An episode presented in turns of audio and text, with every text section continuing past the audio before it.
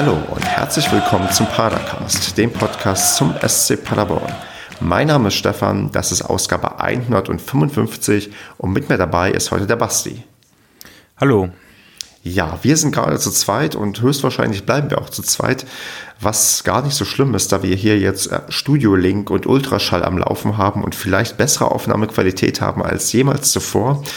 Falls euch das auffällt, sagt uns Bescheid. Falls euch das nicht auffällt, dann nehmen wir fortan wieder einfach über Skype auf, weil es äh, eigentlich völlig egal sein könnte.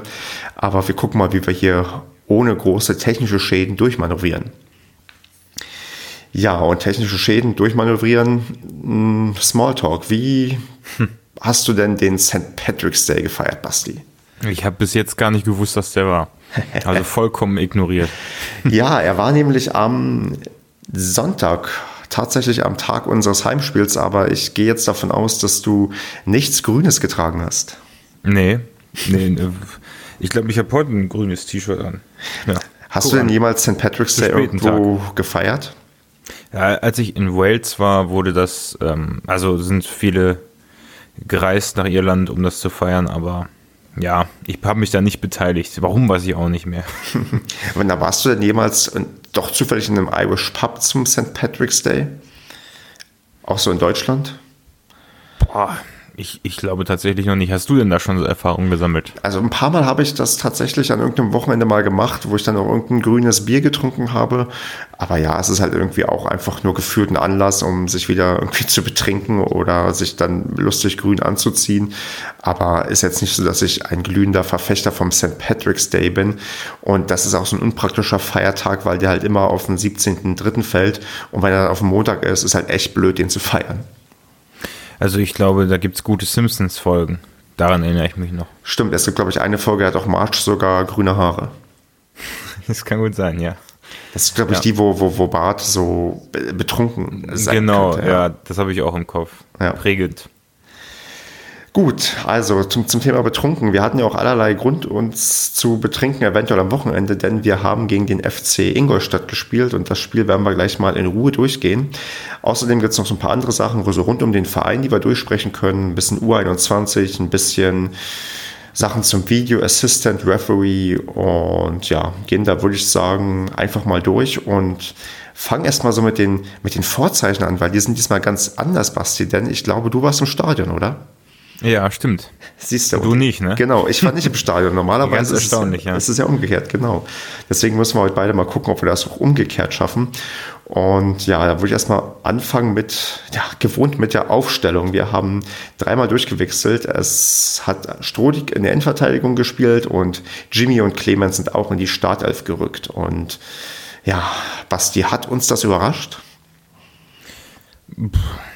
Boah. Hm also Strodig hat mich nicht überrascht. ähm, Clement, mm, also mich überrascht da gar nichts eigentlich. Und ich habe mich aber wirklich sehr gefreut vorher, dass Jimmy spielt von Anfang an. Ähm, aber das ist auch keine Überraschung gewesen, sondern so, das habe ich so zur Kenntnis genommen. Hm. Genau, besonders weil, weil, weil Jimmy ja auch im letzten Spiel das, den Anschlusstreffer gemacht hat und auch jetzt lang genug auf seinen Startelfer-Einsatz mal wieder gewartet hat. Und dann war es wahrscheinlich jetzt irgendwie mal wieder an der Zeit, weil ja auch Pröger nicht mehr so gut drauf war in den letzten paar Spielen. Ich glaube, er wurde in der Pressekonferenz vorher auch explizit nochmal erwähnt. Ich, wenn ich mich richtig erinnere, war Jimmy da ja sogar ein Thema, ne? Vorher direkt. Das kann sein und auf jeden Fall war er, glaube ich, sogar im Westfalenblatt-Thema, hat sogar ein Video-Interview gehabt, wo es darum ging, dass er demnächst seine Chance wieder bekommen wird. Ja. Also insofern war das jetzt nicht so überraschend. Genau, gut, dann vielleicht ein bisschen, nicht überraschend, aber Nein, nee, überraschend was nicht. Vielleicht auch bei den Wechseln können wir später auf Schwede kommen, weil der zu seinem Geburtstag nicht eingewechselt wurde. Aber das ist, glaube ich, auch normalerweise kein Kriterium. Ja, genau, dann also das Spiel. Also mh, hm, würde ich sagen, ja, wie fangen wir am besten an? Wie hast du uns denn die, äh, ins Spiel hineinkommen sehen? Also wie war denn so der Start gegen dann doch die, ja, den Außenseiter Ingolstadt, weil die ja doch in akuter Abstiegsgefahr stecken? Äh, ich habe die erste Szene, die ich im Kopf habe, ist im Prinzip eine Parade von Zingale direkt am Anfang. Ähm, und dann fortwährend so ein ziemlich ausgeglichenes Spiel. Also Also, wenn man das jetzt, wir werden sicher noch auf die eine oder andere Szene jetzt äh, auch in der ersten Hälfte zu sprechen kommen, aber wenn man das so im Großen und Ganzen zusammenfasst, die erste Hälfte, dann kann man sagen, da haben zwei Mannschaften auf Augenhöhe gespielt. Zumindest äh, von der Süd aus sah es für mich so aus. Also ich hatte nie das Gefühl, dass wir wirklich über, überlegen waren in der ersten Hälfte. So völlig ausgeglichen eigentlich. Ja, würde ich, glaube ich, sogar unterschreiben. Also ich muss sagen, am Anfang hatte ich schon, vielleicht ist es auch der Berufspessimist in mir, ein bisschen Angst, weil Ingolstadt dann irgendwie mir doch gefährlicher auftrat, als ich das irgendwie ja gehofft hatte. Und du hast ja gerade schon Zingerle angesprochen, der ja schon frühzeitig irgendwie gefordert war und echt eine bärenstarke Leistung abgeliefert hat.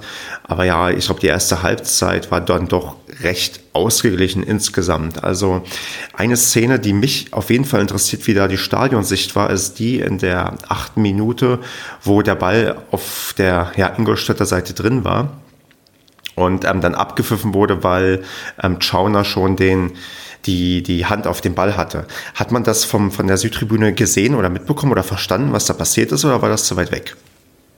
Da fragst du den, den Falschen, weil ich hatte, ich bin kurzsichtig wie Sau und habe das natürlich gar nicht gesehen in dem Moment, dass er den Ball auf der Hand hatte. Ähm, es wurde sich kurz gefreut, aber ich glaube, es hat sich relativ schnell herausgestellt, dass, kein, dass es kein reguläres Tor war. Also ich habe es nicht gesehen, aber ich möchte da nicht für die anderen Tausenden von Leuten stehen, äh, sprechen, die da standen. Da gab, es schon sein. Ein, gab es denn schon einen Jubel, der zu vernehmen war? Ja, minimal. Okay. Also man hat dann, ja, sehr oft so, wenn du so ein Gewusel im Strafraum hast, dann, dann guckst du erstmal, wird das Tor gegeben oder nicht. Ja, das Gewusel hat mich, hatte ich mir, hat, ähm, hat mich dann in der zweiten Hälfte, also die Szene in der zweiten Hälfte, über die wir gleich noch sprechen werden, wo wir in Rückstand geraten sind, die hat mich so ziemlich an diese Szene auch erinnert. Irgendwie so ein Rumgestochere. Nur wir haben halt das Pech gehabt, dass wir nicht direkt dann am Anfang das 1-0 dadurch gemacht haben. Mhm.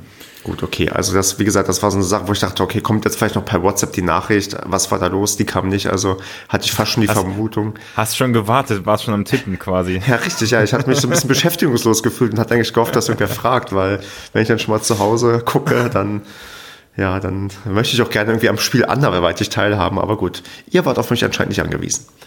Ja, also es war also, ich habe es in der Zusammenfassung, glaube ich, noch irgendwo gesehen bei Sky Sports News. Ähm, ja, er hatte die Hand schon drauf ja, dann pfeift man das halt ab. Ne? Mhm.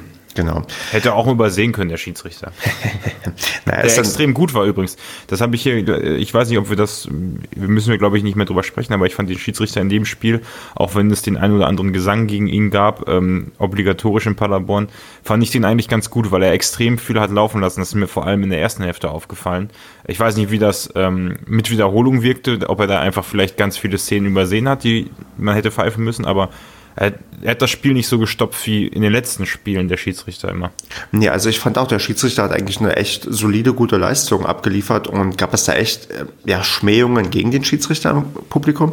Also ja, auf Twitter hat, konnte man das ja verfolgen. Es gab an, ich weiß glaube ich, da lagen wir noch 1-0 zurück und äh, die Ingolstädter haben dann ein bisschen das Zeitspielen angefangen und dann sind sie ein bisschen oft gefallen und dann hieß es wieder hier, hängt den Schiri an der Westermauer auf.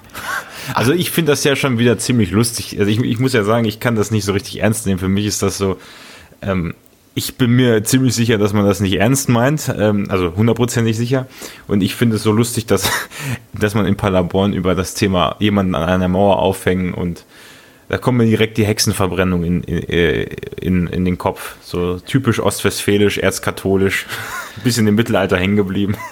Deswegen kann ich da mal lachen, wenn man das, wenn man das singt.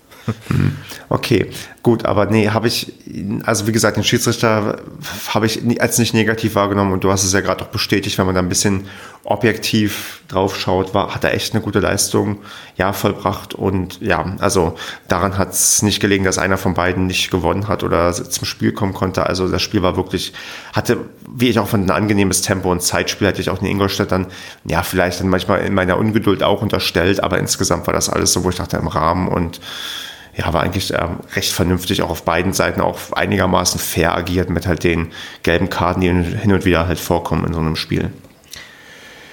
Mm, was mir auffiel in der ersten Halbzeit ist, dass Ingolstadt verdammt viele Eckbälle hatte, oder? Mhm. Ja. Ich, Hast du, weißt du, wie viele insgesamt? Ich glaube, es waren sieben Stück, die sie hatten. Boah. Naja. Aber ich glaube, die Ecken waren so ziemlich. Äh, ich glaube, das Tor war ja nach einem Freistoß von denen, ne? Genau, also man Oder hatte, ja, also genau. ich, ich glaube, die gefährlichste Szene hatte Ingolstadt direkt nach unserer gefährlichsten Szene. Wir hatten ja eine Großchance durch Michel, wo er mit einem Doppelpass ja, auf, äh, mit, mit seinem Außenriss dann leider nur ja, am, knapp am Tor vorbeizielt und drei Minuten später dann ähm, Kittel nach so einer Flanke von Pledel dann auch den Ball aufs Tor bringt, aber durch Zingerle halt dann an, ja, mhm. am Torfolg gehindert wird. Ja, generell, also generell, weil ich war gerade noch bei den Ecken, ich glaube, was hatte ich denn da gehört? Im, Im Fernsehen hatten sie gesagt in der Zusammenfassung, die harmloseste Mannschaft nach Standards, glaube ich, Ingolstadt oder so, irgendwie sowas, ne? Hm, ja. Weil sie, oder sie kriegen die meisten Gegentore und jetzt schießen sie auch mal eins nach einem Standard, irgendwie so. Hm, richtig. Ja.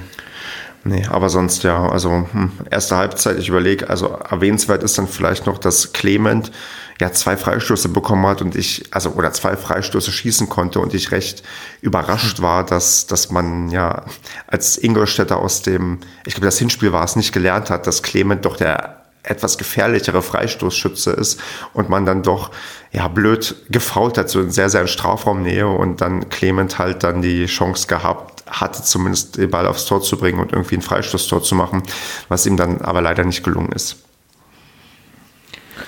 Ja, war auch jetzt nicht so einfach. Ich glaube, der erste war, der erste Freistoß in der 22. war extrem weit weg, glaube ich. Also der war jetzt mhm. nicht so nah vom Tor. Genau. Gut.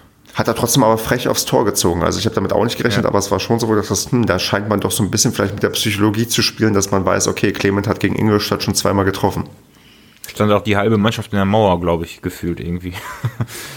Wenn ich mich richtig erinnere. Hm. Genau, und der andere war, glaube ich, aber dann, der später kam etwas mehr in, in Strafraumnähe, aber es dann hat er, glaube ich, dann so links vorbeigezogen. Hm. Ja, waren wir jetzt nicht drauf angewiesen, zum Glück. genau, richtig. Also dann, dann würde ich sagen, gehen wir quasi mehr oder weniger zufrieden in die Halbzeitpause mit einem 0 zu 0. Mm, wie optimistisch warst du denn dann Anfang der zweiten Halbzeit? Oder was, wie war dann so dein, dein, dein Gefühl in, in der Halbzeitpause? Wie hast du denn dann so auf die, ja, auf die zweite Halbzeit im, im Voraus geblickt? Also dadurch, dass man ja wusste, dass wir, selbst wenn wir zu dem Zeitpunkt hinten, also ich, ich glaube, da kann einen nichts aus der Ruhe bringen. So ein 0 zu 0 in der Halbzeit ist, die Schlussviertelstunde kommt ja noch und da ist alles drin. Also ich war vollkommen entspannt, ja.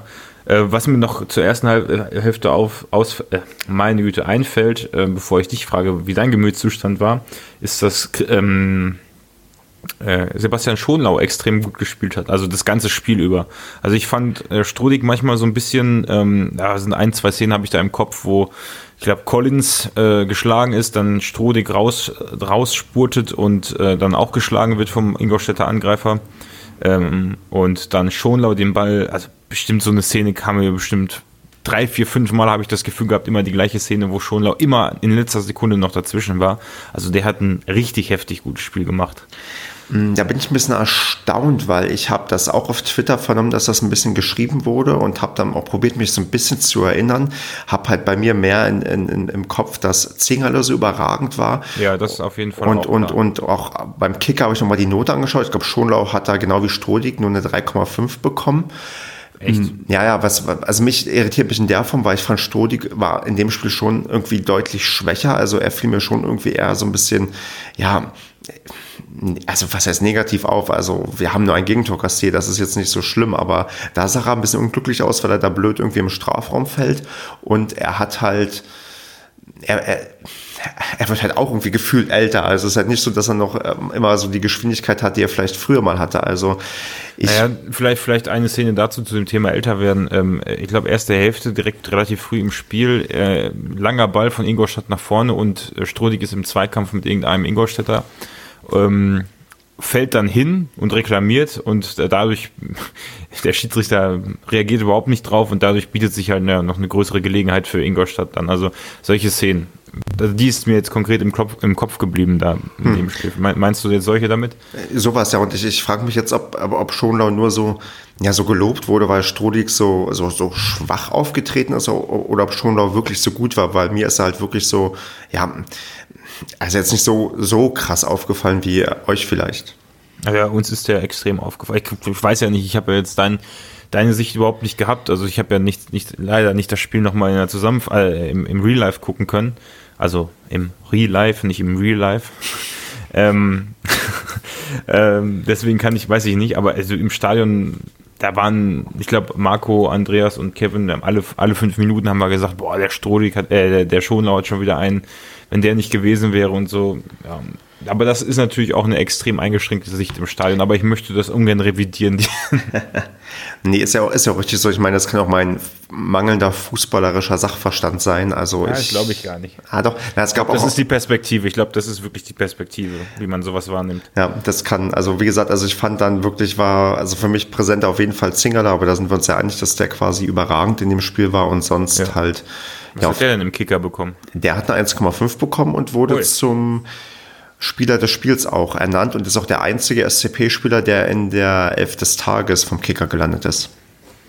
Ja, wunderbar.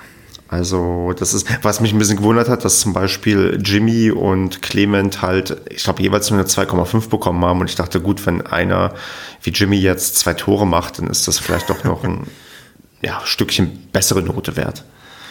Aber gut. Ja, Über ja. Kickernoten müssen wir nicht streiten. Die werden gewürfelt.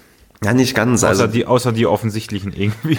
Das kann sein, ja. Und vielleicht hat man ein Stück weit auch Schonlau und Strodig verwechselt und dann kommt halt bei beiden eine 3,5 raus, obwohl es eigentlich eher vielleicht 3 und 4 fairer gewesen wäre. Ja, genau. Und dann noch Collins und äh, äh, Jimmy verwechselt und oder mit Tepete und dann, dann, dann würfelt man einfach jede Woche neu. Aber so, so ging es ja los übrigens bei Sky. Ich glaube, das erste. Ach nein, ne? Doch, doch, das erste, wo, wo ich glaube, es war, wer war es denn? Ich glaube, wo Jimmy am Ball war, oder, oder was Tepete, eins von beiden, da wurde irgendwie Jimmy Tepete gesagt. Also. Ja, dann kann man auf jeden Fall nicht falsch liegen. ja, ja, aber also, es ist, ist, so wie damals in der Schule, wo man gesagt wurde, ja, ist nicht ganz falsch, aber ist auch nicht ganz richtig irgendwie. Also das, das, ja. das, das reicht irgendwie nicht ganz. Eigentlich komplett falsch. Ja. nee, gut, also ja gut, Kickernoten, wie gesagt, streiten wir nicht und ja, Schonlauf vielleicht noch, ein, noch eine halbe Note besser oder vielleicht auch noch eine ganze Note besser, aber ja, also ich glaube, man kann die Innenverteidigung jetzt auch, hm, weiß nicht, ob man sie zu sehr kritisieren sollte, weil wir haben ja auch nur ein Tor bekommen, in Anführungsstrichen, auch wenn. Ja, wir, haben sie auch nicht kritisiert, also jetzt nicht großartig, oder? Also ich meine, die, die, die Angriffe von, von, von Ingolstadt über die Flügel waren immer wieder, dann haben sie, sind sie mal bei Träger durchgekommen oder bei Collins und dann muss der, der Strohdig raus. Und äh, da haben wir schon ganz häufig hier mal analysiert auf unserer groben, ähm, sag ich mal, laienhaften taktischen Art, ähm, aber auch wenn man das bei äh, im Taktikblog bei Jan äh, nachliest, dann ja, dann weiß man, dann rückt der Strohling nach, dann rückt der, dann muss der Schonau ran und wenn der auch geschlagen wird und der Ball auf die andere Seite kommt, dann klingelt es meistens so. Hm. Das lässt sich ja nicht vermeiden oder hat, kam jetzt ein, zwei Mal vor im Spiel. Ja.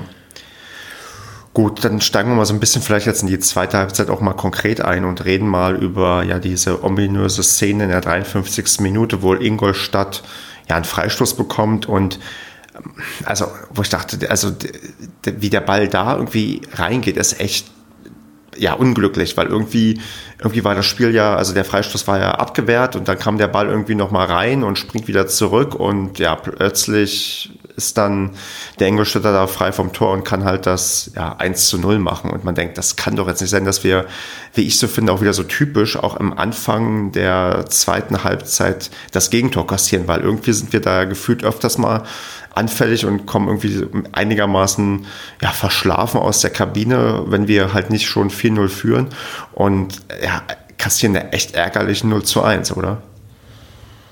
Ja, absolut. Also ich habe das ja erst im, im Nachhinein nochmal gesehen, also im Stadion auch nur, wie der Ball da hin und her geflogen ist und dann habe ich gesehen, wie die Ingolstädter sich freuen, gehört eher weniger. Aber auch in dem Moment, klar, ja, man ärgert sich, aber ja, was du denn vom Fernseher dann so, oh, jetzt, ist, jetzt verlieren wir heute? Ja, eigentlich schon. Also ich dachte dann irgendwann, also hat er gedauert, bis es dann irgendwie wieder, also gut, die, die haben sich halt einigermaßen berappelt. Also war nicht so, dass wir plötzlich irgendwie ja total eingebrochen sind, wie man das vielleicht aus düsteren Zeiten noch kannte, sondern ja, okay, ja. man hat sich dann ein bisschen ja, ein bisschen mehr angestrengt in Anführungsstrichen und Ingolstadt hat sich auch ein Stück weit ja, zurückgezogen, weil die sind ja auch, die haben, glaube ich, die letzten drei Spiele alle verloren. Und ähm, sind auf jeden Punkt angewiesen.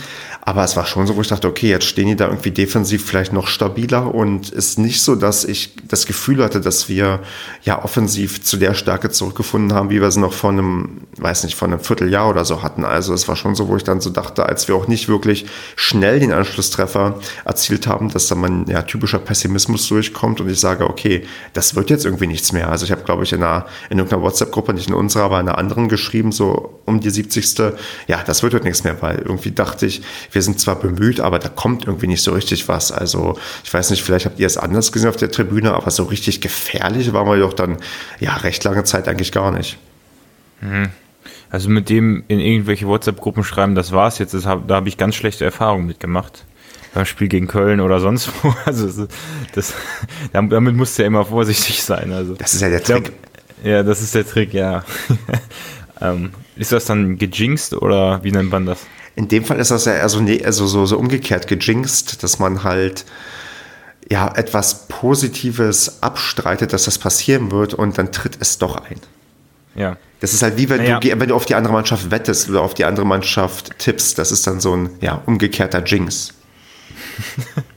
der Kevin wird sich freuen, wenn er das hört. Der, der wird es nicht nur hören, der wird es auch lesen, weil das wird der Sendungstitel. Ah, oh Gott, oh Gott. Ähm, Schande über mich, dass ich das jetzt erwähnt habe. Nee, also. Äh, genau, in Klammern, äh, sorry, aber in Klammern, der Basti ist schuld. Also umgekehrter ja. Jinx, der Basti ist schuld, wird dann der Sendungstitel. ähm, nee, also die Sicht im Stadion, ja, ich glaube so, ich kann mich noch erinnern, ähm, kann Andreas ja nochmal dann antworten auf Twitter oder so, wie er in der 70. sich umgedreht hat zum, zu Marco und mir und gesagt hat, das, das wird heute nichts mehr. Also scheint wohl irgendwie die Sichtweise im Stadion dieselbe gewesen zu sein. Ähm, ja, ich stimme dir eigentlich zu, wir waren ziemlich ungefährlich und äh, Ingolstadt stand defensiv ziemlich stark, aber nach dem 1 zu 0 haben die meiner Meinung nach das Spielen, also die sind irgendwie nicht auseinandergefallen, das sind die nämlich erst nach dem 2 und 3-1, aber also irgendwie haben die auch komplett nach ihrem, ihrer Führung so ein bisschen den Faden verloren. Das hat man schon gemerkt. Und dann ist es auf einmal so gewesen, so als Clemen dann das 1-0 gemacht hat, dass wir wieder durch die Mitte ein bisschen stärker gekommen sind. Also vorher hatten wir extrem viele Läufe über die Flügel, ob es ein Träger war oder ein, ein Collins mal, der mit nach vorne gegangen ist oder ein Jimmy oder ein Tepete, die, die sich ja auch öfter mal am Flügel durchgetankt haben und dann an der Grundlinie waren, aber wo dann einfach in der Mitte niemand stand. Und ähm, was relativ selten war, war eigentlich, dass wir so im, im Zentral vom Tor aus der zweiten Reihe irgendwie zum Abschluss gekommen sind. War zumindest mein Eindruck. Und ähm, ja, dann hat das Clement mal in die Hand genommen. Ja, und wie er es in die Hand genommen hat, also das ist ja so ein Ball, wo du sagst, okay, A, wer macht das sonst außer Clement? Und B, also wie geil ist dieser Typ eigentlich, dass der einfach mal diesen Schuss da rausholt aus seiner Drehung da und das 1 zu 1 macht. Also ich wäre gerne mit euch auf der Tribüne ausgerastet, aber das ist halt schon so, ja, fast schon sinnbildlich irgendwie. Da war er jetzt ein paar Spiele halt auch ausgefallen oder konnte nicht volle Leistung bringen. Jetzt ist er da und da macht er irgendwie aus dem Nichts das 1 zu 1. Man fragt sich, boah, was ist das eigentlich für ein Typ und warum ja, warum hat ihn vorher keiner entdeckt und warum werden wir ihn wahrscheinlich wieder loswerden, weil er so gut ist, weil das ist halt so ein, ja, es gibt, glaube ich, nicht viele bei uns, die dieses, ja, eins zu eins aus der Position dann einfach mal so machen in einem Spiel, wo man eigentlich gedacht hat, okay, jetzt läuft hier nichts mehr. Ja, vielleicht hat das einfach früher nicht gemacht, aus der Position einfach mal geschossen, wenn man 1-0 zurücklag. Kann ja auch sein. Ich meine, ähm, wenn du dir die Freistöße, oder ich meine, es kann ja auch sein, dass, der, dass er sich nach, sagt, okay, ich bin jetzt wieder da, die Freistöße sind nicht so gut gelaufen, wir liegen 1-0 zurück ich spiele mal lieber ab. Aber ähm, also ich meine, das ist ja auch gegen Köln oder so, diese ganzen Sachen, ähm, die Entscheidung dann zu treffen, auch wenn das Spiel bisher nicht so gut gelaufen ist, dann aus der zweiten Reihe abzuziehen, äh, mit dem Risiko, dass das Ganze voll in den Sand geht und dann äh, die Stimmung quasi so noch mehr sinkt oder dass so eine gewisse Art von Resignation einsetzt, das kennt diese Mannschaft ja überhaupt nicht. Also deswegen hält man dann in so einem Moment dann einfach noch drauf. Ne? Und wenn du dann die Schusstechnik hast, dann geht das Ding halt auch irgendwann mal rein. So, ne? Wie viele Schüsse haben wir? Man sieht ja immer solche schönen Tore, aber wir haben ja auch unendlich viel, also einige Schüsse, die halt aus der zweiten Reihe mal daneben gehen, jetzt auch gerade bei den letzten Spielen oder so. Irgendwann klappt es dann halt mal wieder, ne? Ja, und ja gut, dann ist halt, glaube ich, dann auch bei einem Clement die Erfolgschance ein bisschen höher, weil du hast es gerade, glaube ich, schon so ein bisschen durchklingen lassen.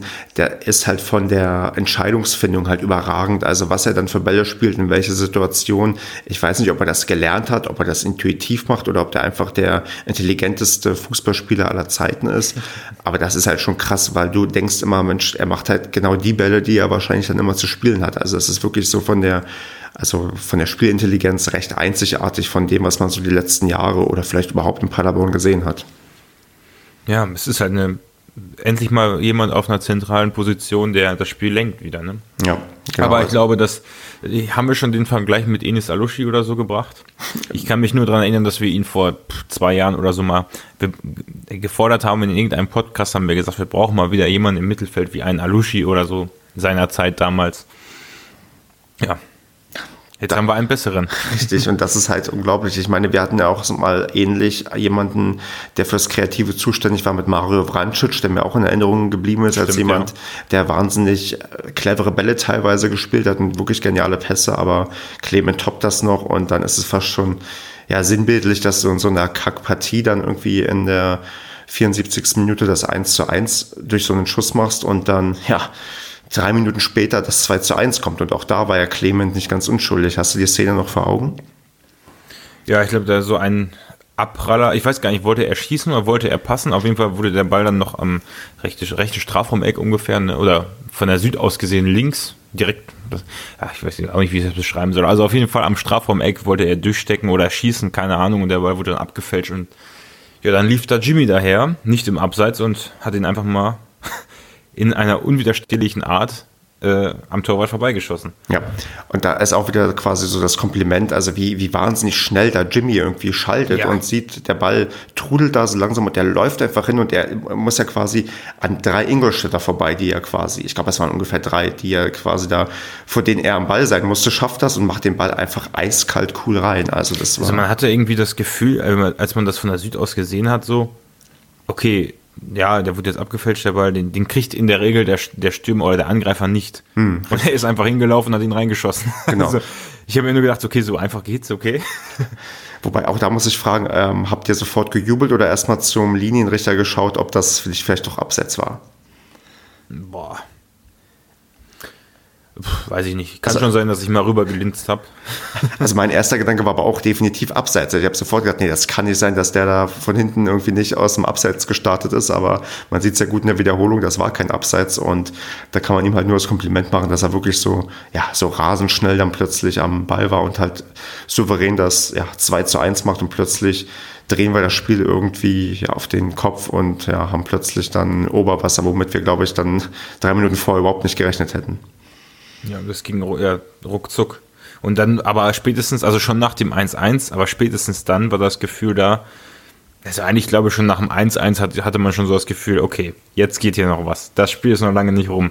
Und das ist ja auch, also es ist eigentlich, wie geil ist das, wenn du, du liegst 1-0 zurück und sobald das 1-1 fällt, hast du das Gefühl, ah, das, das ist, das gewinnen wir jetzt. Also so, also so ein sicheres Gefühl wie das gewinnen wir jetzt, das habe ich jahrelang nicht mehr gehabt. Oder war es bei dir anders? Also na gut, da, wie gesagt, ich bin da immer sehr, sehr pessimistisch unterwegs, aber nee, ist schon richtig. Also die, man, man merkt schon, dass diese Mentalität, die die auf dem Platz haben, dass sie sich auch ein Stück weit auf den Zuschauer überträgt und man denkt, okay, wenn wir jetzt noch irgendwie was machen, dann, ja, dann, dann glaubt man noch dran, dass noch irgendwie noch was zu holen ist. Sei es irgendwie damals jetzt gegen Köln vor einiger Zeit oder in der Hinrunde gegen Fürth oder selbst gegen Aue habe ich noch dran geglaubt, dass nach dem 2-1, okay, jetzt kann irgendwie noch was gehen. Also man hat ja dann wirklich immer das Gefühl, sobald wir ein Tor machen, wachen die einfach auf. Also ich glaube, das ist, also Paderborn tut es gut, wenn man ein Tor geschossen hat. Also egal wie steht, ob es nur 0-1, 0-2, von mir ist auch 0-3 steht, dann passiert noch was. Wenn die kein Tor schießen, dann passiert tendenziell erstmal sehr, sehr wenig. Dann haben die wirklich große, große Probleme, da irgendwo ja, irgendwie den richtigen Zugang zu finden. Also das, das, das merkt man schon irgendwie, dass die sich schwer tun. Hat man ja gegen Pauli gesehen, gegen eine Mannschaft, die defensiv gut steht. Und wenn man wirklich kein Tor macht, dann dann ist das nicht unbedingt immer toll für unsere Spielweise. Aber wenn dann erstmal eins kommt, dann kann gerne ein zweites, drittes und viertes kommen. Also das hat man ja jetzt oftmals bewiesen und das ist eine Sache, ja, inzwischen glaube ich auch, immer wenn wir ein Tor machen, okay, dann bin ich, dann glaube ich schnell und feste Überzeugung, da kann noch was gehen. Das ist richtig. Ich glaube, wir haben ja auch nicht ohne Grund 22 Tore in den letzten 15 Minuten geschossen. Ne? Mhm. Also das ist ja, ja nicht ganz die Hälfte, aber es ist schon ein großes ein Drittel ungefähr ein bisschen mehr sogar, aber ich meine, die Mannschaften, die jetzt gegen uns spielen, die wissen ja mittlerweile, wie Paderborn spielt und auch wenn Steffen Baumgart natürlich sagt, äh, wenn einer zu ihm sagt, wir wissen, wie ihr spielt dann, und er sagt dann, ja, mach doch, dann zeig doch mal, ähm, da wird er sicherlich recht haben, dass nicht alle ein Mittel gegen uns gefunden haben, also ich sag mal, 6-2 und 6-0 oder so gewinnst halt, da muss der Gegner schon sehr schlecht eingestellt gewesen sein, aber ich sag mal so, Ingolstadt hat man schon angemerkt, dass die wussten, wie wir spielen, dass die auch extrem früh unseren Spielaufbau gepresst haben und dass die hinten einfach bombensicher standen. Aber sobald sich an dieser Ausgangssituation was ändert und sei es, wenn die selbst ein Tor schießen und die dann die Angst bekommen, ähm, dass sie das jetzt wieder noch einen Ausgleich kassieren und dann und wir, sobald dieses Momentum gekippt ist, ist diese Mannschaft einfach eine Wand, die da, da drüber rollt. Also das ist, ich glaube, diese Mentalität ist es wirklich, die zu diesen 22 Toren geführt hat, weil gegen Ende des Spiels werden ja, sind ja viele Pläne oder Sachen über den Haufen geworfen oder die Situation hat sich durch Wechsel so geändert, dass, dass einfach die Mannschaft, die dann den stärkeren Willen hat, nochmal was reißen kann und das scheinen wir gut auszunutzen. Ja, definitiv. Und wir sind halt wirklich also überragend, was irgendwie das, das Thema Spiele drehen angeht oder halt Rückstände zumindest nochmal irgendwie aufzuholen. Also das ist wirklich eine Sache, die, ja, die, die kennt man sonst normalerweise nicht so. Hm, was ich ein bisschen faszinierend fand, war, dass wir in der 84. Minute, das war noch bevor das 3 zu 1 fiel, Jasula für Michel bringen und das doch inzwischen so eine Konstante ist, die sich so ein bisschen durchzieht, dass wir nicht mehr offensiv gegen Ende wechseln, wenn wir knapp vorne sind, wie es anfänglich halt passiert ist, sondern jetzt auch wirklich defensiv wechseln. Ähm, ist dir das in den letzten ja, Wochen mal aufgefallen, dass wir das inzwischen machen und ähm, findest du das gut oder meinst du, man hat da irgendwie, man hat ja einen Grund, warum man damals offensiv gewechselt hat, weil es halt ähm, statistisch tendenziell eher ja, besser ist.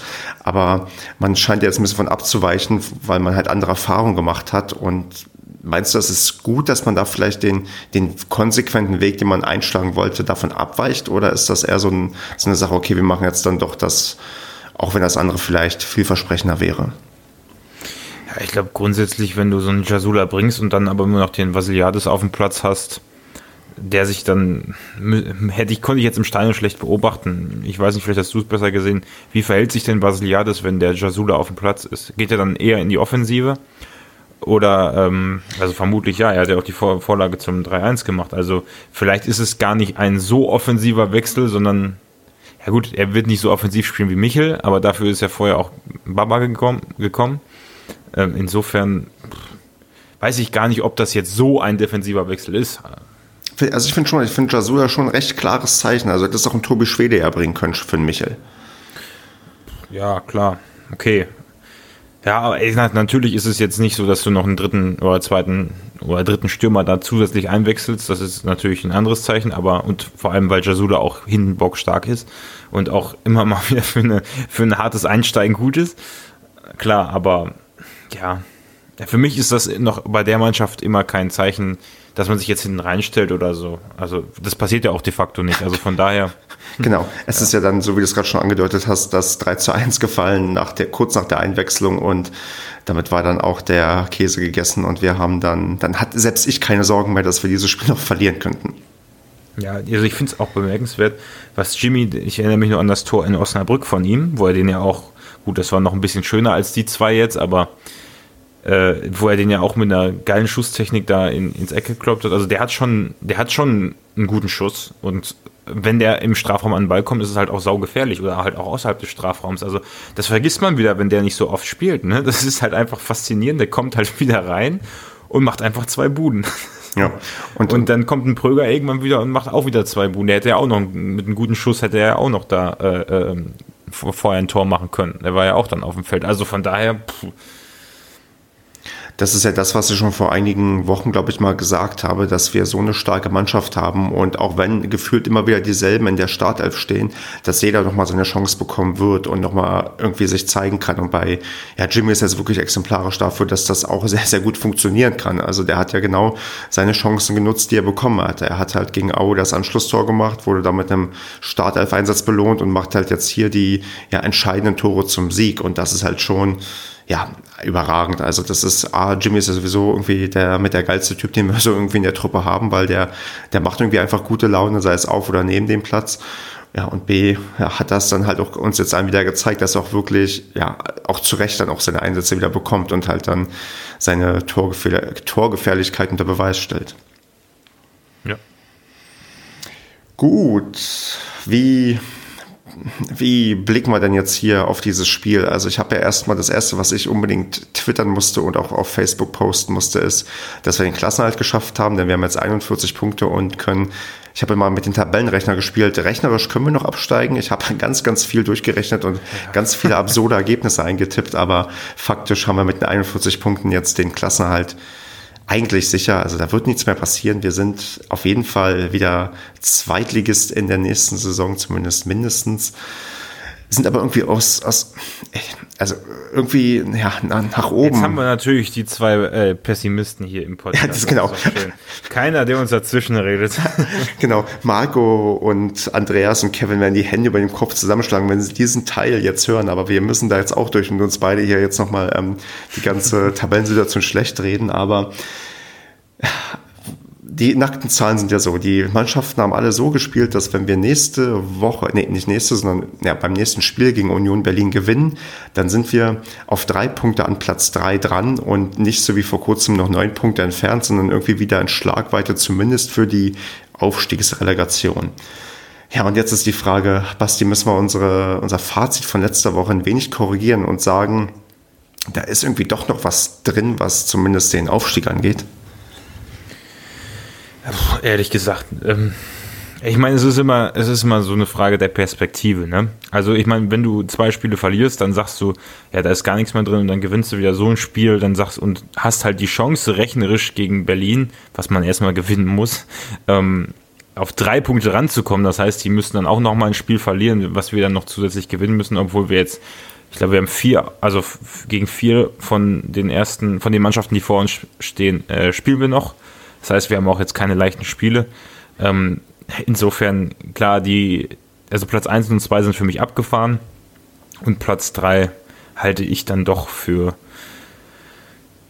ja, also eine sehr kleine Chance, aber ich glaube da nicht dran. Also mhm. auch wenn, wenn das jetzt ein, also wenn das jetzt ein schönes Spiel war und wir gewonnen haben und rein rechnerisch auch auf drei Punkte wieder dran sind, wenn wir Berlin auswärts schlagen, ähm, okay, aber selbst dann würde ich, glaube ich, sagen, so dass das wird nichts.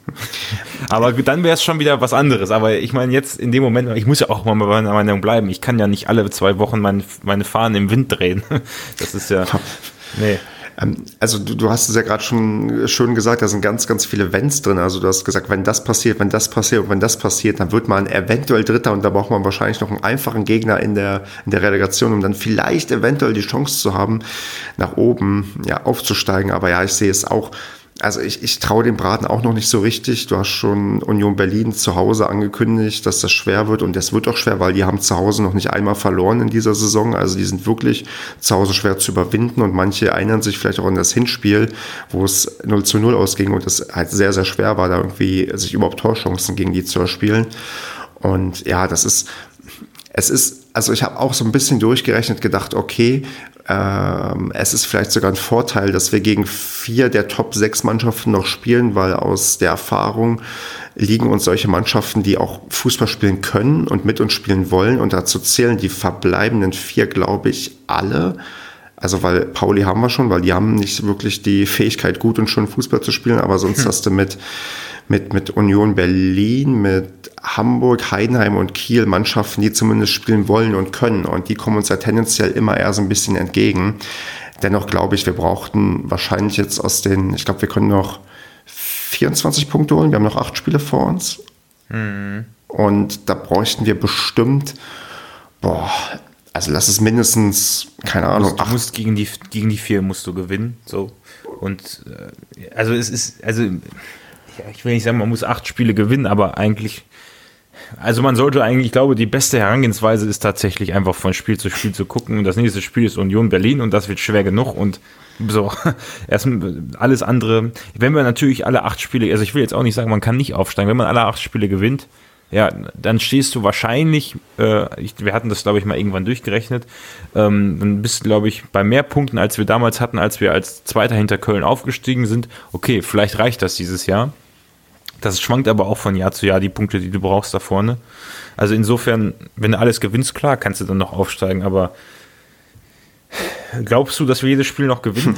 nee, deswegen würde ich sagen, man braucht wahrscheinlich aus den letzten acht Spielen mindestens 18 Punkte und sollte da wahrscheinlich kein Spiel gegen einen der direkten Konkurrenten verlieren, besser sogar noch mindestens drei gewinnen, wenn nicht sogar vier. Also ja, es ist letztendlich utopisch zu denken, dass wir da also dass wir nochmal so eine Serie hinlegen, weil da fehlt uns auch einfach so ein bisschen die Konstanz. Also wenn ich jetzt gesehen hätte, okay, wir sind immer besser, besser und besser geworden. Also besser sind wir definitiv geworden, verstehe mich nicht falsch. Aber wir sind ja nicht konstanter geworden. Wir haben immer auch diese Schwankungen drin, dass du da mal wieder so überragende Spieler hast, wo du Mentalität zeigst, wie jetzt gegen Köln oder Ingolstadt. Und dann hast du solche Graubenspiele dabei wie gegen Aue oder wie gegen ja, wie gegen, wo haben wir noch, gegen, gegen Magdeburg, wo halt offensiv halt so gut wie gar nichts geht. Also das ist halt, die, Leichtigkeit ist so ein bisschen weg, das muss man schon sagen. Also wir schießen nicht mehr so Tore, wie wir es vielleicht noch am Anfang der Saison gemacht haben. Und dass wir uns ausgerechnet jetzt auf die letzten acht Spiele stabilisieren, wo gerade jetzt ja, so Mannschaften wie Köln und Hamburg noch mehr irgendwie in Tritt kommen und jetzt wirklich langsam da auch den letzten Zweiflern klar wird, okay, eigentlich waren wir vorher als Aufsteiger gesetzt und wir schaffen das jetzt irgendwie auch, glaube ich, dass das halt, ja, wahrscheinlich am cleversten ist, da von, ja, klischeemäßig oder, oder phrasenmäßig von Spiel zu Spiel zu denken. Und gut, wenn wir dann am 34. oder vom 34. Spieltag immer auch die Chance auf Platz 3 haben, ja gut, dann bin ich der Letzte, der sagt, nee, möchte ich irgendwie nicht erreichen. Auch wenn meine Nerven das vielleicht anders sehen. Aber letztendlich ist es aktuell noch das unrealistischste Szenario, weil wir auch die schlechteste Ausgangsposition von allen haben mit Platz 7 und warten wir mal Union ab. Und wenn wir gegen Union gewinnen sollten, dann vielleicht rede ich noch wieder ganz anders, aber nee, aktuell bin ich auch noch immer ja, der Meinung, das schaffen wir höchstwahrscheinlich zu 97 Prozent nicht, aber wenn dann die 3 Prozent eintreten, na gut, dann, dann ist es halt so. Ja, wenn du schon, du bist ja ein großer Freund der Wahrscheinlichkeitsrechnung. Ich ähm, kann ja mal schauen, ich habe auch geschaut, also wenn, wenn du sagst, wir kriegen 18 Punkte, dann haben wir 59. Ich weiß nicht, wann das letzte Mal eine Mannschaft mit 59 Punkten, ja gut, 56 Punkte hatte Kiel letztes Jahr auf Platz 3. Also insofern, ja, erscheint mir dann doch extrem wenig, wenn ich mir die Vergangenheit so angucke. Ja, wenn du so ein paar dritte, dritte Plätze dir anschaust, ich habe auch geguckt, also Relegation kann mit einem hohen 50er-Bereich schon erreicht werden. Also das ist halt durch, deswegen bin ich auch auf die 18 Die Jahre Punkte davor waren es immer so 65, 66, ja. Aber das ist auch, glaube ich, da würden uns die anderen auch für killen, für diese Spekulation, die wir ja. hier machen. Aber ich meine, wir, wir einigen uns ja moderat drauf. Wir, wir sagen, irgendwie ist es möglich. Wir glauben zwar nicht dran, aber wenn es dann kommt, dann nehmen wir es halt doch mit. Ja, aber 18 Punkte würde ich, also ich glaube, du brauchst dann schon 24, 23, ja, 24 Punkte brauchst du schon noch. Das heißt, das wir müssen alles gewinnen. Eben. so.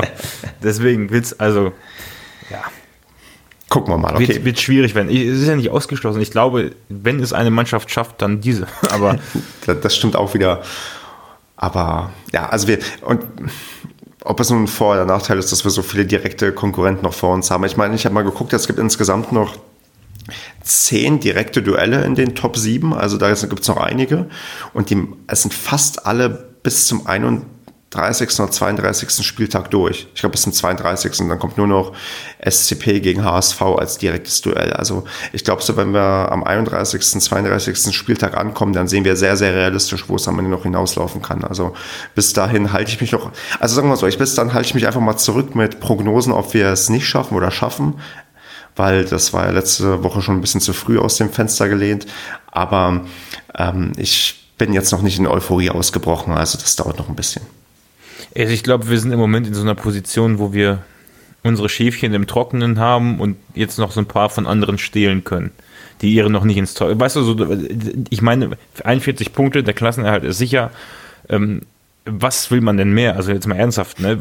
Was kann man denn von einem Aufsteiger, der ähm, so eine geile Saison spielt, so viele Tore schießt, so ein Fußball spielt, was kann man denn da noch mehr? Also klar, natürlich wünscht man sich, dass die Mannschaft aufsteigt und dann natürlich sind wir beide uns einig, da würden das würden wir sofort unterschreiben und das wäre toll.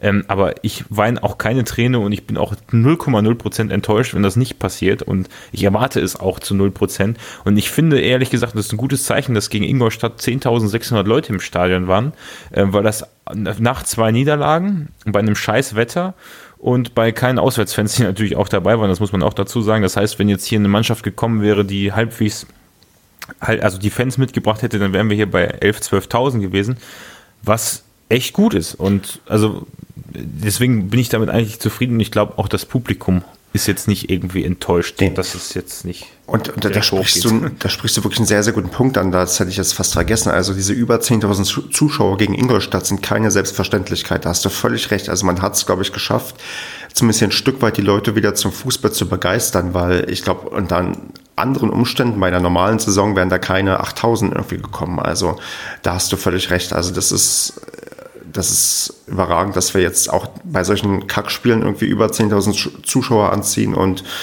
ja, dann ja, belassen wir es erstmal dabei und gucken, was noch auf uns zukommt, würde ich sagen. Ja, genau. Gut. Ja, dann würde ich noch ähm, rund ums Spiel eine Sache vielleicht, hm, ja, vielleicht noch mal zu Philipp Clement kurz sagen.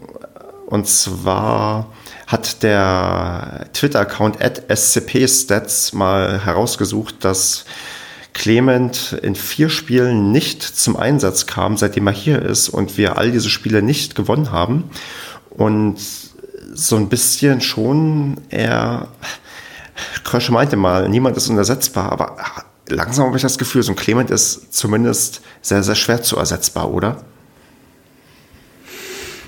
Also klar, die Qualität sicher, aber ich tue mich da schwer, diese, diese Spiele zu, zu vergleichen, wo er, also ich meine, das sind halt andere Mannschaften, ne? Die Spiele, die er verpasst hat, waren halt andere Spiele als die, als wo er da war. Vielleicht hätten wir mit ihm auch verloren, das weißt du ja nicht. Also Haben wir ja auch schon, so ist es ja nicht, ist ja nicht, dass wir mit ihm immer gewinnen. Genau. Ja, eben. Also von daher ist es, kann auch einfach ein statistischer Zufall sein, dass wir jetzt mal verloren haben. Aber ich glaube, wir hatten es in den letzten Podcasts auch deutlich gesagt, dass du natürlich einen Ritter einen ganz anderer, mit einem ganz anderen Spiel, Spielertyp hast. Ähm, also der nicht schlechter oder besser, aber er spielt halt einfach eine andere Art und äh, spielt halt anders. Und ähm, ja, klar, hätte man da vermutet, also hätte der Clement da, glaube ich, nochmal ganz gut getan, aber das ist so spekulativ. Hm, ja, also kriegt er noch nicht ganz das Prädikat unersetzbar, sondern erst, wenn wir anfangen abzusteigen, weil er nicht mehr da ist. Also ich glaube, wenn es nach ähm, dem Paderball-Block geht oder so, ist er unersetzbar, so frei vom Gefühl her. Aber ja, nee, finde ich nicht. Also ja, also ich meine, ich wäre schon traurig, wenn er geht, aber unersetzbar ist ja niemand, ne? Okay, dann, Aber was ist denn deine Meinung dazu? Du stellst so gemeine Fragen. Na, aktuell habe ich schon das Gefühl, dass, also ja, ich, ich drücke mich gerade so nichtssagend aus. Nee, aktuell sage ich, er ist unersetzbar. Also wenn der uns jetzt bis Saisonende ausfällt, gehe ich davon aus, dass wir keine 18 Punkte holen, sondern nur 6. Schade, dass man nur eine Realität erleben kann. Ne? Vielleicht auch besser so. Diesen, diesen Albtraum, der, ich hoffe nicht, dass wir das jetzt, Achtung, jetzt hast du es wieder gejinxt haben, genau. Ja, ja. ähm, ja ach, verdammt. Sorry, sorry, Clement. Wolltest du nicht zwei Monate, äh, zwei Wochen irgendwie Social Media Pause machen wegen diesem Wort? Um nichts zu jinxen? Ja, ich glaube, das habe ich angekündigt, ja. Aber das kriege ich nicht hin. Ich kann keine Social Media Pause machen. Dafür mache ich das zu gerne. Social Detox. Ach, na, nee, daran glaube ich nicht. Okay. Machen wir doch weiter mit rund ums Spiel. Es gibt nämlich noch zwei weitere Sachen, die ich dann bei unserem oder zu unserem Gegner ansprechen möchte.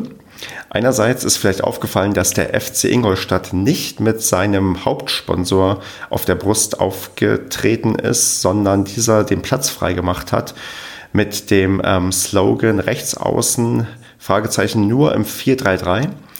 Das fand ich sehr, sehr gelungen, dass der, ah, der Hauptsponsor, den ich dann auch mal gerne nenne, dass er das ähm, erlaubt hat, und zwar Mediamarkt ist das, glaube ich, bei denen, dass die das zugelassen haben, denn für die, die die Vorgeschichte oder die Geschichte dazu nicht kennen, letzte Woche gab es beim Spiel Union Berlin gegen Ingolstadt einen sehr, sehr, sehr, sehr, sehr, sehr unsäglichen Tweet, der größere Wellen geschlagen hat, wo der eine Ingolstädter Spieler ja massivst beleidigt wurde aufgrund seiner, ich glaube, seines ähm, jüdischen Glaubens. Und wurde auch entsprechend ja Polizei benachrichtigt und Staatsschutz ermittelt und so weiter. Und der Tweet hat auch recht große Wellen geschlagen. Und ich glaube, viele haben sich geäußert, also auch aus dem Fußball. Und ja, gab, wenn man dann so andere Diskussionen mitbekommt in, in Chemnitz und dann noch irgendwelche Bekundungen von Beileidsbekundungen von Braunschweiger Fans bezüglich des ja verstorbenen Nazis in, ja, in Chemnitz, dann ist das, glaube ich, ein äh, ja, gutes Zeichen, dass dann wenigstens der eine oder andere Verein da dann doch klare Kante zeigt und der ja, FCI dann entsprechend auf dem Trikot die Botschaft gesendet hat, dass der eigene Spieler gefälligst oder allgemein jeder Mensch nicht ja, zu beleidigen ist, nur weil er jüdischen Glaubens ist oder was weiß ich. Basti, ja, stimmt ja. mir schweigend zu. Ich stimme dir einfach zu. Genau. genau. Ja, ich, ich, ich merke selbst, da ich habe gerade so. Ich auch keine zwei Meinungen nee, zu, von daher. Ich, ich, ich merke gerade auch, ich habe gerade die perfekt passenden Worte ähm, gefunden, ja. von daher.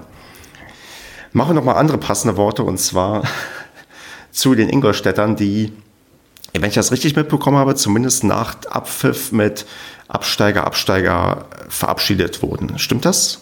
Hast du das gehört oder äh, im, Fern im, im, ja, im, Fernsehen noch? Oder? Ich habe das nur danach äh, gelesen und ähm, dachte, okay, das ist eigentlich nicht verwunderlich, dass du gegen eine Mannschaft, die unten drin stehst, die noch in der Form verabschiedest. Und es gab, glaube ich, auch da auf Twitter die eine oder andere Diskussion und ähm, da ist meine Meinung, wenn ich, ich bin ja gerade zum Redefluss drin, hm. das ist so schön, wenn wir nur zu zweit aufnehmen, weil dann, dann kann ich immer mehr erzählen als alle anderen. Nee, ich, also meine Meinung dazu ist, also ich hätte es, glaube ich, auch gerufen, weil irgendwie, also ein Stück weit gehört es einfach also finde genau. ich jedenfalls dazu, wenn, wenn, wenn irgendwie eine Mannschaft irgendwie unten drin steht und ich will das jetzt nicht mit äh, vergleichen mit Osnabrück Paderborn, wo wir abgestiegen sind, sondern irgendwie macht man das ja. Also wir kriegen, man kriegt das ja selbst oft genug zu hören. Und da ist immer so ein Unterschied zwischen, ja, wir haben hier so ein bisschen, ja, schütten so ein bisschen Häme über euch aus und haben noch einen Stadionsprecher, der, der da mitmacht irgendwie. Also. Was? nee, ich meine jetzt bei, bei Osnabrück, da, da war das ja. Ach so, ach so, ja, ich dachte gerade, ja. Nee, nicht bei uns. ich hab mich schon, ja. Nee, und, und, und das, das deswegen, also ich weiß nicht, auf welche Fraktion bist du? Bist du für Absteigerrufe gegen Ingolstadt oder gegen Absteigerrufe? Volle Pulle, immer. der Hass muss raus, besser da als auf der Arbeit, im Privatleben oder sonst wo. Ich meine, nein, jetzt mal, also jetzt mal im Ernst, ich meine, klar kann man da sagen, ja, wir waren selber mal in so einer Situation, aber ähm, das ist halt auch, also dieser Fußballverein ist jetzt auch nicht, ähm, wenn mich da, wenn mir, als mir einer sagt, äh, Paderborn ist scheiße und das kommt ziemlich oft genug vor, wenn man nicht in Paderborn wohnt, äh, dann fange ich auch nicht an zu weinen. Also insofern und äh, dann ruft man halt Absteiger, Absteiger. Aber genau aus dem Grund, weil man weiß, wie man sich damals gefühlt hat, freut man sich, wenn sich jetzt andere so fühlen. Das ist halt einfach, und ich finde, das ist auf so einer sportlichen Ebene, wenn man das wirklich sportlich meint, ist es ich finde es auch lustig. Also ich, ich kann, ich habe da gute Laune, ich kann darüber lachen und es braucht auch kein Mensch Ingolstadt. Genauso wie wahrscheinlich sehr viele Leute in Deutschland sagen, kein Mensch braucht Paderborn. Mhm. Und insofern können wir auch mal Absteiger rufen, kann jeder rufen. Das ist mir völlig egal. Also. Genau, und, und übernächstes oder überübernächstes Mal oder irgendwann mal sind auch wir wieder dran und mit Sicherheit. dann, dann, dann ist das so. Also ich glaube auch, also Absteiger, Absteigerrufe, die sind, ja, die gehören halt gerade gegen Saisonende dann doch irgendwie dazu und ja, haben wir auch ja, gegen in der Bundesliga, als wir gegen Nürnberg gespielt haben, waren die auch nicht, nicht gerade wenig, oder die haben, glaube ich, noch gesungen, ihr seid scheiße wie der BVB oder so, sowas. Ähm, ja. Ja, und haben wir nicht, ich, also irgendwann, bei irgendeinem Spiel haben wir auch mal sowas angestimmt wie, ich glaube, ähm, war das nicht, war das, ich glaube, gegen Bielefeld auch mal sowas wie Hamburg, Arminia, Absteiger, wo wir sogar irgendwie noch die, den HSV irgendwie aus der ersten Liga so mit reingenommen haben als ja, ein Verein, der vermutlich absteigt, ist er damals nicht, aber ja, das, das ist halt einfach so. Und solange man es nur beim, sagen wir, bei Absteigerrufen belässt und vielleicht nicht andere böse Schmähungen macht, die nicht immer unbedingt sein müssen, zumindest nicht anlasslos, dann, dann bin ich da der Erste, also, der da mitmacht. Da hat noch, hat das, das noch eine andere äh, Qualität, finde ich, wenn du sagst, hängt den Schiri an der Westermauer auf Wobei, wie gesagt, das auch eine Sache ist, wo ich mir denke, das kann, kann keiner ernst machen, da kann ich auch noch drüber lachen, weil es einfach, also ich finde, es hat so eine, es ist eine Art von Selbstironie, wenn man das in Paderborn ruft, deswegen finde ich das super lustig und ähm, ja, muss ich aufpassen, was ich sage, super lustig. Ich finde natürlich das nicht super lustig, wenn das jemand ernsthaft fordert, aber äh, in, in dem Kontext finde ich, es wirkt so surreal, dass es wieder lustig ist. Ähm, und wenn du natürlich dann noch dazu übergehst, jemanden bei Namen zu nennen, also wir hatten das ja, glaube ich, beim Herrn Gräfe. Ja. Äh, mal, das ist schon wieder eine andere Qualität. Und wenn ich einen anderen Verein, also in, zu Ingolstädtern Fans rufe, Absteiger, da meine ich ja den Verein und keinen persönlich. Das mhm. ist eine ganz andere, also da muss man aufpassen, glaube ich. Ähm, solange das nicht persönlich wird, ist das doch voll okay. Genau. Gibt es denn Vereine, wo du das nicht rufen würdest aktuell? Also fällt dir spontan irgendwer ein, wo du sagen ja. würdest, okay, wenn die unten drin stehen und bei uns irgendwie 4 zu 0 verlieren, dass du da dich eher zurückhalten würdest? Ähm, soll, ich, soll ich jetzt Magdeburg sagen? Oder das spielen wir ja dann nicht mehr. Nee. Ähm, äh, pff, nein, ich glaube, ich, keine Ahnung, ich würde es bei jedem singen. Okay. Da, guck mal, aus der Hinsicht, ich behandle jeden gleich. Da ja. wird keiner ungerecht behandelt oder bevorzugt. Genau, bei dem einen ist man vielleicht ein bisschen lauter als beim anderen. Ja, da gibt es den einen oder anderen Verein, wo ich dann doch lauter wäre, genau. Aber ist es bei dir denn so, weil du jetzt so gefragt hast? Ja, ich, ich muss gestehen, ich hätte vielleicht wirklich bei Magdeburg das höchstwahrscheinlich nicht gemacht, wobei es auch die Frage, wenn, wenn vorher Gesänge gekommen wären von denen in Richtung keine Fans, kein Pokal, Paderborn, Eben, also da hätte genau. ich auch, da hätte ich auch wahrscheinlich auch mit Absteiger, Absteiger geantwortet, aber. aber ich bin, wir sind doch auch kein Böse, dass sie das gesungen haben. Nee, also, natürlich, ach, auf gar keinen Fall. Insofern, ja, das, also, ich hoffe ja nicht, dass sie absteigen, aber, ähm, nee. Wir spielen auch nicht mehr gegen sie, also stellt sich die Frage überhaupt Richtig, nicht. genau. Und wir, wir, helfen ja noch, dass die drin bleiben, indem wir noch Sandhausen besiegen und Eben. Duisburg. Also von daher alles gut. Ja. Sehr schön. Und äh, eigentlich, du rufst ja auch Absteiger, wenn die Leute, also wenn die Mannschaft irgendwie am ersten Spieltag bei dir auftaucht und gerade quasi aus der ersten runtergekommen ist oder so, das machst du ja auch. Also du rufst es ja sogar bei Leuten, die halt gerade nicht mal abgestiegen, also nicht mal. Das ist eigentlich relativ freundlich, auch kann auch als Willkommensgruß gemeint sein. Ganz genau, richtig. Wir freuen uns, dass ihr endlich wieder in der zweiten Liga seid, richtig. ja. Okay, dann hätte ich jetzt aber hier vom Zettel alles runter, was das Spiel gegen Ingolstadt angeht. Hast du noch Auf was? Auf jeden Fall. Nee, okay. nee, nee.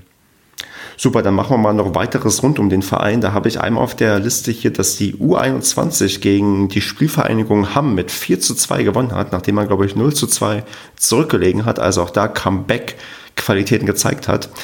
Wobei halt echt auffällig ist, wie viele Spieler da zumindest mit ja, Profi-Ambition oder auch als mit Profivertrag halt mitgespielt haben. Also wir hatten Neben den Torschützen Herze und ähm, Gucciardo waren auch noch ähm, Shelton, Taviar und Wassay mit dabei.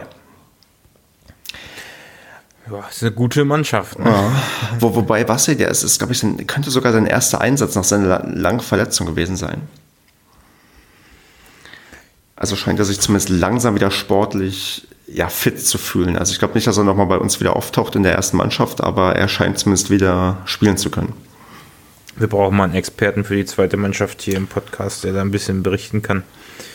Da, Als Gast. Da müssen wir mal. Vielleicht für die Sommerpause mal angebracht oder so. Wir gucken mal. Ja, ähm, vielleicht noch zur Tabelle, die von der U21, man steht zwar auf Platz 8 im Mittelfeld der Tabelle, aber wie das immer so ist in der Oberliga, da gibt es unzählige Mannschaften, die weniger Spieler haben und man kann irgendwie dann noch ordentlich aufholen und man hat, glaube ich, insgesamt nur, ich glaube, drei oder vier Punkte Abstand auf dem Abstiegsplatz. Also das ist alles sehr dicht beieinander. Also wenn die anderen unten alles gewinnen, meinst du?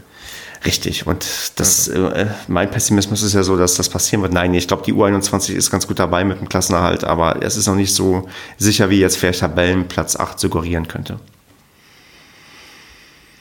Gut, dann noch vielleicht eine Randbemerkung, dass wir die Lizenzierungsunterlagen für Liga 1 und Liga 2 eingereicht haben, pünktlich und fristgerecht, wie es immer so schön heißt. Und hoffentlich, ja, wurde, wurde da wie immer gute Arbeit gemacht und hoffentlich brauchen wir vielleicht die Unterlagen für die größere Liga. Ja.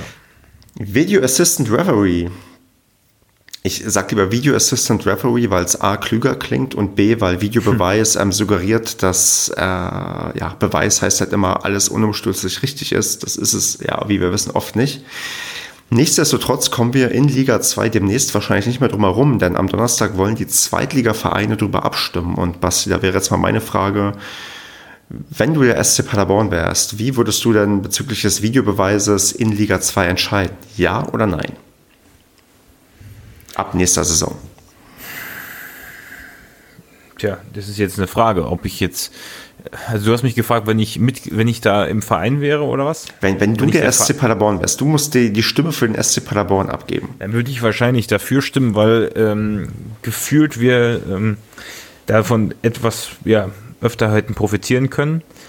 Also pff, wahrscheinlich hält es sich genau die Waage, aber ich meine, je besser eine Mannschaft Fußball spielt, desto ähm, und da je mehr Chancen sie hat vom Tor, desto öfter kommt es zu Situationen, die strittig sind und dann wird wahrscheinlich auch, wenn es dann immer richtig, richtiger oder öfter richtig, keine Ahnung, wenn es dann immer kontrolliert wird, möglicherweise positive Auswirkungen haben. Andererseits wird es wahrscheinlich auch mit Kosten verbunden sein, die ganze Infrastruktur dafür herzustellen. Und ich finde es einfach grausam, wenn ein Tor fällt und klar, man guckt noch kurz zum Linienrichter, das ist ja noch okay, aber dass man dann, äh, ähm, aber hatten wir auch schon die Diskussion, wurde schon so oft tot diskutiert, dass man dann wegen irgendeiner Szene, weil einer vorher über einen Schnursinkel vom anderen gestolpert ist, fünf Minuten vorher wird die Szene abgepfiffen oder so. Es wird sich angeguckt, äh, finde ich eigentlich ganz schrecklich. Und ich habe bisher, sage ich so, die Videoschiedsrichter nicht wirklich vermisst. Vielleicht täusche ich mich und ich habe vor zwei Podcasts was anderes gesagt, aber gefühlt vermisse, weiß ich nicht, habe ich jetzt auch nicht das Gefühl gehabt, dass der so gut läuft in Liga 1, dass ich den jetzt unbedingt brauche. Das ist auch das, was ich so denke. Ich finde, in der ersten Liga kommt es mir noch nicht so vor, dass der wirklich vollends etabliert und ja, durchgesetzt ist. Und ich würde vielleicht mit der zweiten Liga echt noch ein bisschen warten, weil ich meine, du musst überlegen, du brauchst ja dann irgendwie, ah, die müssen irgendwie diesen Kölner Keller, wie er immer genannt wird, ausbauen. Das heißt, du brauchst noch mehr Schiedsrichter, die müssen auch alle geschult sein und das auch gut können. Und ich finde, da sollte man vielleicht nicht so sehr aufs Tempo drücken, weil A, haben wir eh ein sehr, sehr hohes Schiedsrichterniveau in Deutschland. Also das sind normalerweise gute Leute und du hast immer mal welche dabei, die irgendwie auch mal schlecht pfeifen. Und klar, es gibt auch mal eine Saison, wo dich gefühlt jeder zweite Schiedsrichter verpfeift. Aber ich finde, so dringend ist es gerade noch nicht. Und, und klar, in der zweiten Liga geht es irgendwie auch um viel Geld, auch ums große Geld mehr oder weniger, aber noch nicht ums ganz große Geld, dass die Vereine sagen, okay, wir brauchen das doch unbedingt, weil bei uns kommt es darauf an, dass wir auf jeden Fall in der Champions League spielen und dann nicht wegen einem blöden Gegentor, was eigentlich keins war, dann irgendwie daran scheitern. Also ich würde in der zweiten Liga dann tendenziell doch eher noch vielleicht ein, zwei Jahre warten, aber ich, was man so liest, sind die Zweitligavereine doch eher dafür und man muss damit rechnen, dass das auch durchgewunken wird und ja, da müssen wir mal gucken, wie wir da mit dem Stadion demnächst klarkommen werden. Ich bin leider nicht so ein großer, ähm, nicht so groß informiert über das Thema, weil ich mich da jetzt zum Glück noch nicht viel mit beschäftigt habe, weil ich halt sehr selten erste Bundesliga gucke. Also wirklich sehr selten. Wenn dann bei Zeitglas ähm, wunderbarer Welt des Fußballs, da kommt, ist das natürlich sehr oft Thema, aber da kriegt man halt auch nie die positiven Zusammenschnitte, sondern eher, wenn was schief läuft. Ähm, Insofern frage ich mich halt nur, wie viel das kostet. Ne? Gibt es da, vielleicht müssen, vielleicht haben die Hörer da irgendwie einen Link oder eine, eine, Berechnung. Ich kann mir schon vorstellen, wenn da so eine Mannschaft aus der dritten Liga aufsteigt, hoffentlich nicht Osnabrück, aber Cottbus wird auch nicht aufsteigen, aber sagen wir mal eine Mannschaft, die nicht besonders viel Geld hat und das haben halt die viele Mannschaften, die jahrelang dritte Liga gespielt haben, einfach nicht. Wie teuer ist es, die Infrastruktur dafür aufzusetzen? Weil ich kann mir schon vorstellen, dass das nicht mal ebenso, also wird kein großer Millionenbetrag sein, aber es wird ja auch nicht 5000 Euro kosten, das Stadion da herzurichten, mhm. weil du, wenn ich mir, äh, es gibt eine gute Doku da auf YouTube äh, von der ARD oder so, wo die mal die Videoschiedsrichter begleiten und wenn du dir anguckst, wie aufwendig die vor dem Spiel die ganzen Linien kalibrieren und was weiß ich alles, mhm. ähm, und wie viele Leute da im Endeffekt mit zu tun haben, ist das, wer das am Ende bezahlt, also wahrscheinlich dann die Vereine, ne? Ähm, also Tja. Und, und, dann, und, und dann frag ja. mal Vereine wie Sandhausen, die jetzt noch gar nicht wissen, genau. in welcher Liga sie sind und die dann in der dritten Liga plötzlich Torlinientechnik und Video Assistant Referee haben. Wobei, ich weiß gar nicht, ob, die, ob man beides hat, aber die auf jeden Fall Kosten haben und dann aber das ja, halt nicht benutzen können, weil sie in der dritten Liga spielen. Also ich vermute, solche Vereine wie Sandhausen, die stimmen auf jeden Fall dagegen, weil sie sagen, nee, wir brauchen jeden Euro und gerade ist uns das zu unsicher. Die Frage ist auch, bis wann, bis wann muss das geregelt sein? Also muss das dann, ich meine, man könnte ja auch sagen, das kommt dann erst 2021 oder so und man hat dann jetzt halt, ein, äh, wenn man, ja, wenn man dann die Lizenz für die übernächste Saison stellt, dann muss man das haben. Also man hat wohl schon, also so wie ich das verstehe, geht es wirklich um nächste Saison. Dass das, man hat ja diese Saison schon getestet. Also diese Saison ist ja schon, wo halt geguckt wurde, okay, klappt das einigermaßen irgendwie, ohne dass der Schiedsrichter eingreift. Und ab nächster Saison soll es dann quasi scharf geschaltet werden. Und wie gesagt, da würde ich vielleicht noch ein, zwei Jahre warten. Aber ja, so wie ich dann DFL. Vielleicht dauert das auch nur zwei Tage, das alles da einzurichten, aber ich kann mir.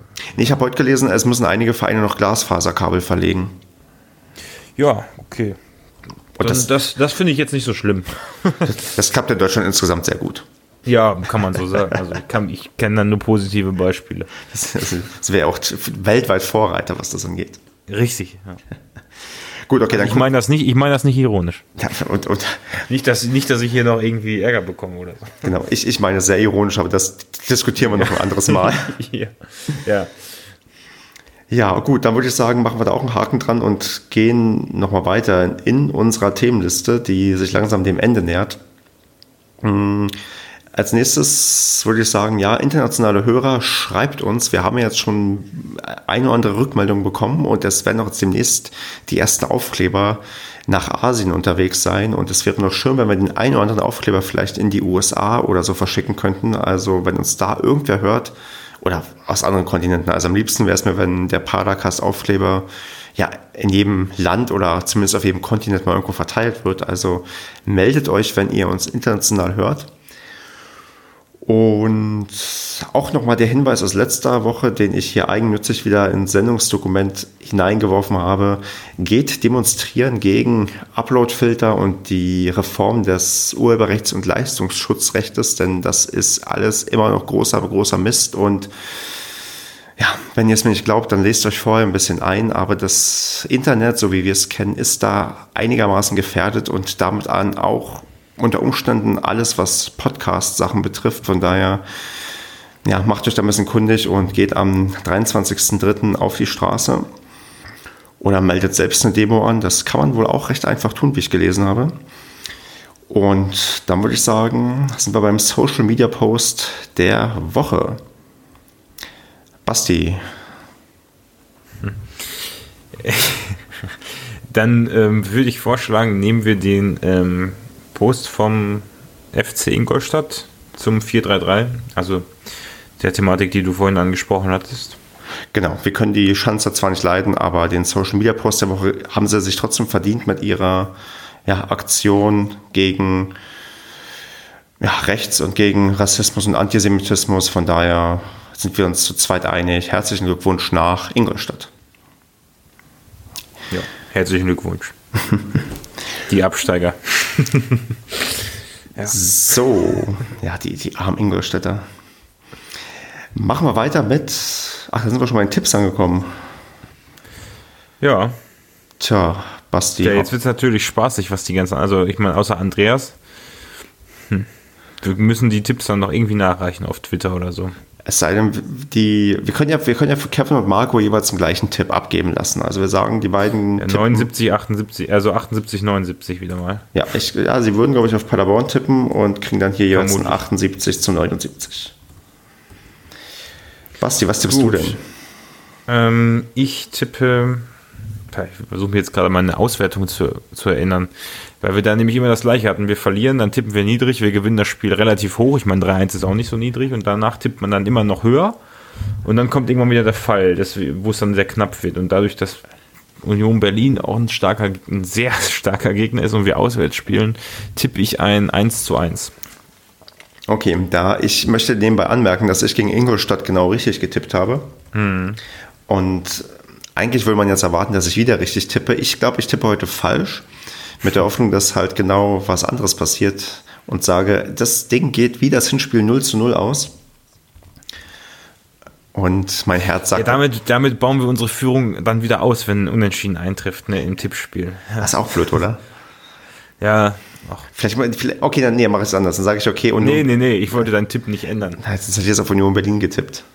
Ach, nee, nee, lass das ruhig so. Okay. Nee, ich meine, genau, wahrscheinlich, wahrscheinlich gewinnen wir sowieso und wir beide sind die Deppen. Weil diese Tippspiele sind halt, in, in, also ich meine, das Tippspiel lebt halt und fällt damit, wie ob Paderborn gewinnt. Zumindest in 99 Prozent der Spielen kriegt man überhaupt nur Punkte, wenn Paderborn gewinnt, weil jeder Tipp auf Paderborn ist. Also Ja, man, man muss mal so sich hier durchrechnen, wie viele Punkte wir eigentlich am Ende der Saison hätten. Auch bezüglich unserer Tipps werden wahrscheinlich jenseits der 80 Punkte irgendwie, weil wir jedes Mal auf Sieg tippen. Auch für Paderborn oder was? Ja, ja, für Paderborn. Ja, wir tippen ja eigentlich fast ja. Also ich meine, es kommt ja relativ selten vor, dass wir nicht. Richtig. Ja, da müsste ich nochmal irgendwem die Excel-Dateien zur Verfügung stellen, der das dann statistisch auswerten kann. Hätten wir bloß jemanden, der das könnte. Ja. Gut. Basti, Mensch, haben wir noch irgendwas? Nee, ich glaube, da sind wir gut durch. Dann sehe ich hier, mein Studio-Link zeichnet auch noch irgendwie alles auf. Ähm, gib uns mal Feedback zur Qualität, ob das deutlich besser ist als sonst, ob ihr quasi nichts an Unterschied gehört habt, ob das alles schlechter war. Also das wird uns echt interessieren, weil ja, aus dem Nähkästchen geplaudert Podcast-Technik ist mit das Schlimmste, was man sich antun kann. Deswegen gebt uns da, also gebt uns nicht unbedingt inhaltlichen Feedback, sondern gebt uns einfach Feedback zum Thema, wie war es, sich das heute anzuhören bezüglich der Soundqualität.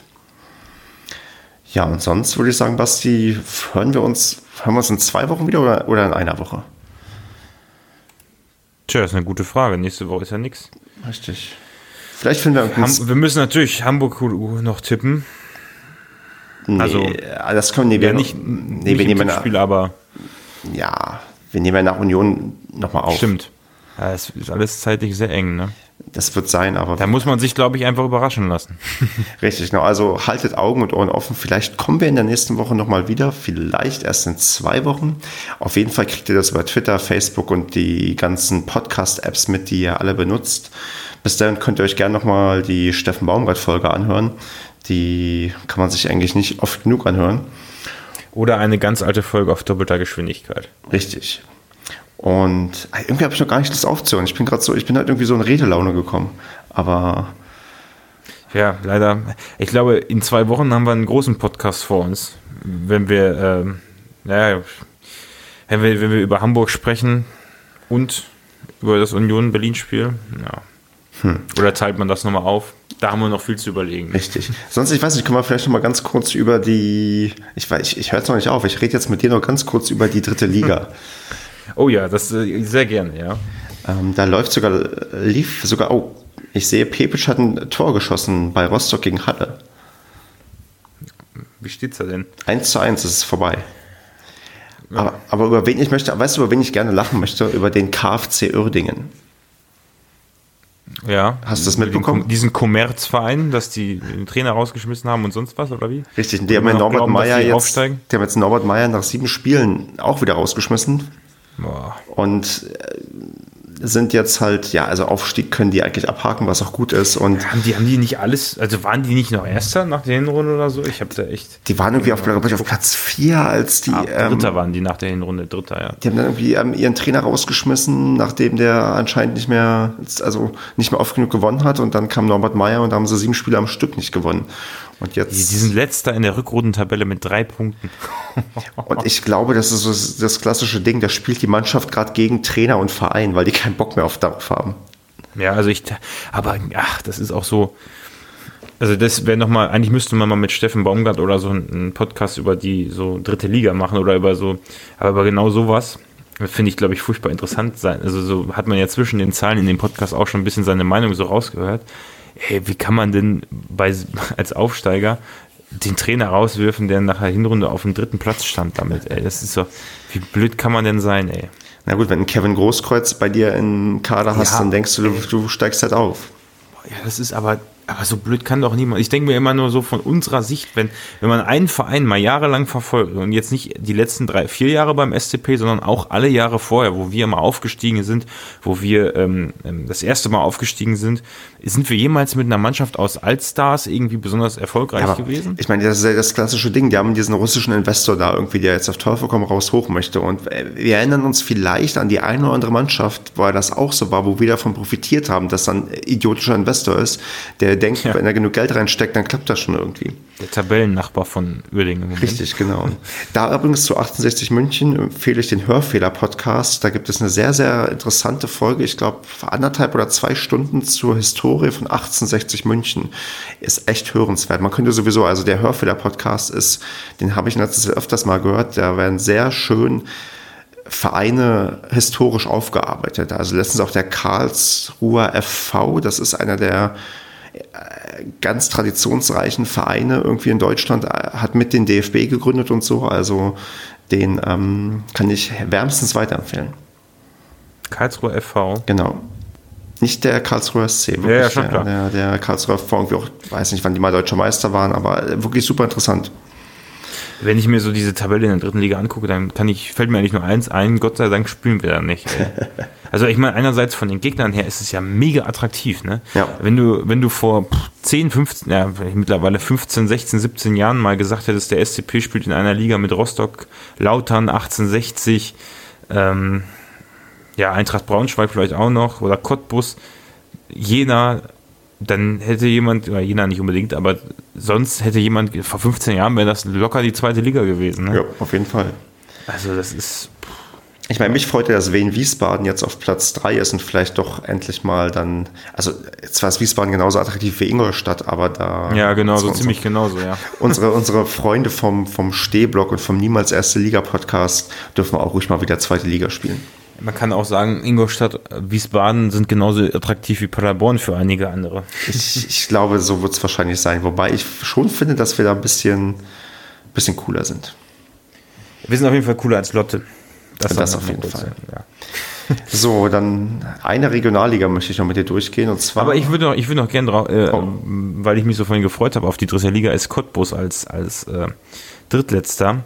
Es ist, da spielt ja der, ähm, hier der Bruder von, von ähm, Klaus, Jasula. Stimmt. Das fand ich auch interessant, wie die, also die haben ja am Anfang auch die Megaspurt, also die ersten Spiele ja richtig gut gewesen mit Pele Wollitz und sind jetzt aber auch eher am Kämpfen. Und ich glaube, das ist echt der Verein, wenn die absteigen, da ist dann Feierabend. Also ich glaube, für die war ja die, wenn man sich das mal vorstellt, wir hätten ja auch fast in der Regionalliga gespielt. Mhm. Ähm, ich glaube, da ist nicht mehr lange bis zum Kollaps, nur bei dem Verein. Da spreche ich, also das kann man sich ungefähr so vorstellen, wie wir vor ein paar Jahren, wie die Situation da wahrscheinlich ist. Und vor allem, die haben auch keine Sponsoren. Also die haben gerade was, was finanztechnisch angeht, ich meine, in Braunschweig oder, ja, oder zumindest so Karlsruhe, Osnabrück, weiß ich nicht, keine Ahnung, aber oder Rostock.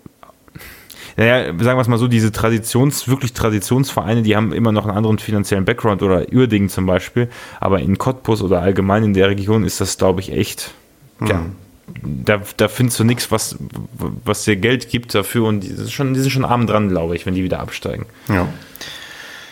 Ja, sonst, ich würde gerne noch in die Regionalliga West gucken, denn da zieht gerade Viktoria Köln einsam seine Kreise als Tabellenerster. Die haben sechs Punkte Vorsprung auf den Tabellenzweiten und halten das recht stabil die ganze Zeit. Und die dürfen ja auch direkt aufsteigen bei der Zwischenreform ja. der Regionalliga. Ja, wer, wer, war das noch? Ost, glaube ich, ne? Äh, genau, Ost, genau, Ost, da wird ja Chemnitz wieder aufsteigen, was auch ein bisschen, naja, mhm. äh, schwierig ist, weil die sind ja mit einer Insolvenz runtergegangen und haben ihre neun Punkte sich halt in der letzten Saison abziehen lassen und jetzt sind sie halt ja, schuldenfrei in, in die Regionalliga sieben, gestartet. Sieben Punkte vorne. Ja. ja. Und auch was ja sonst in der Zeit in Chemnitz passiert ist, äh, spricht für mich nicht dafür, dass ich die unbedingt gerne in der ja, in der dritten Liga haben möchte, wobei sie dann einfach, glaube ich, das 1 zu 1 Äquivalent zu Cottbus sind und einfach tauschen. Ja, um, wahrscheinlich schon. Ja, und sonst kriegen wir ein paar zweite Mannschaften wahrscheinlich wieder. Oh nein, bitte nicht. Doch, Regionalliga Bayern ähm, steigt Bayern München 2 wohl auf. Wobei kriegen die einen direkten. Aufstiegsplatz oder spielen die Relegation? Ja gut, ich meine, wir spielen ja nicht in der dritten Liga, deswegen kann es mir eigentlich auch egal sein. Eigentlich schon, halt, ja. Ich finde es halt mega langweilig, aber gut.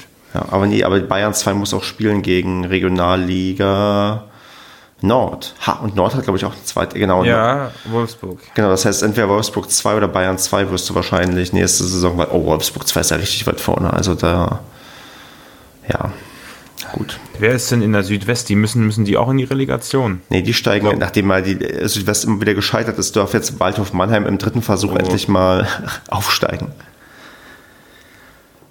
Die sind doch zweimal in Folge oder zwei, innerhalb ja, ja. von drei Jahren glaub, zweimal gescheitert. Nur zweimal oder sogar dreimal, ich weiß es gar nicht. Also es ist zweimal. Einmal mit Meterschießen und dann einmal noch so. Und jetzt dürfen ja. sie wahrscheinlich auch hoch. Tja. Ja, auch ein Traditionsverein, ne? Ja, von Tradition kann man sich halt so wenig kaufen.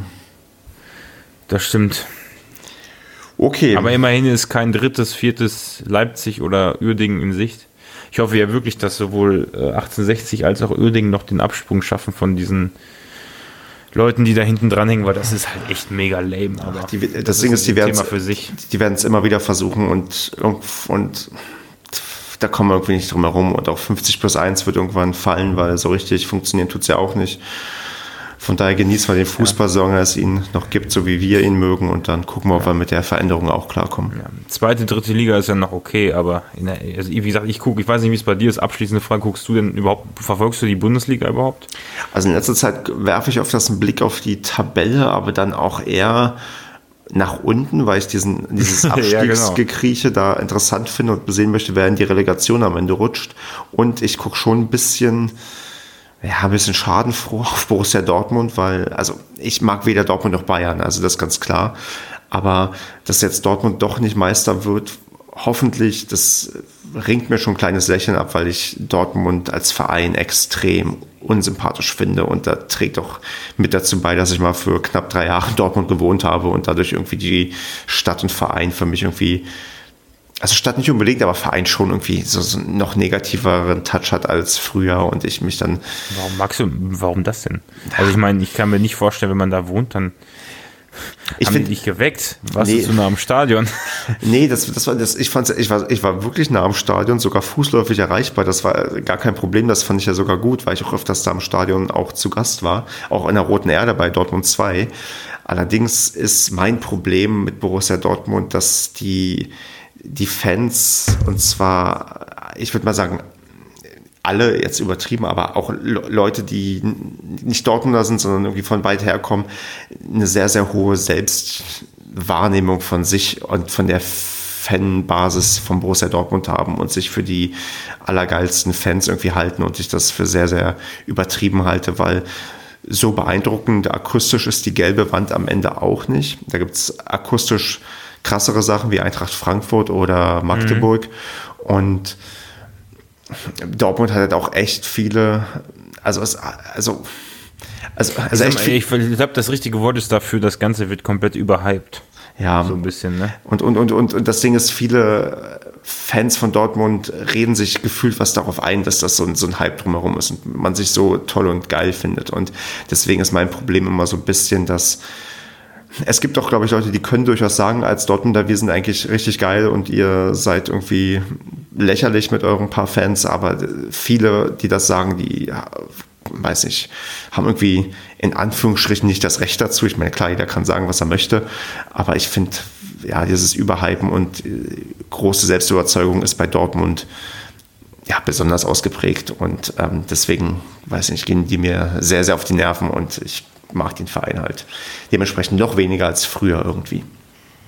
Ja, aber bei mir ist es ein bisschen anders. Ich, dadurch, dass ich äh, ja eigentlich immer recht sympathisiert habe mit Dortmund, bin ich, bin ich, finde ich das okay, wenn die Meister werden, besser als Bayern, aber ähm, es ist jetzt auch nicht so, dass mich das so interessiert, dass ich da jetzt jedes Spiel verfolgen würde, beziehungsweise überhaupt spiele.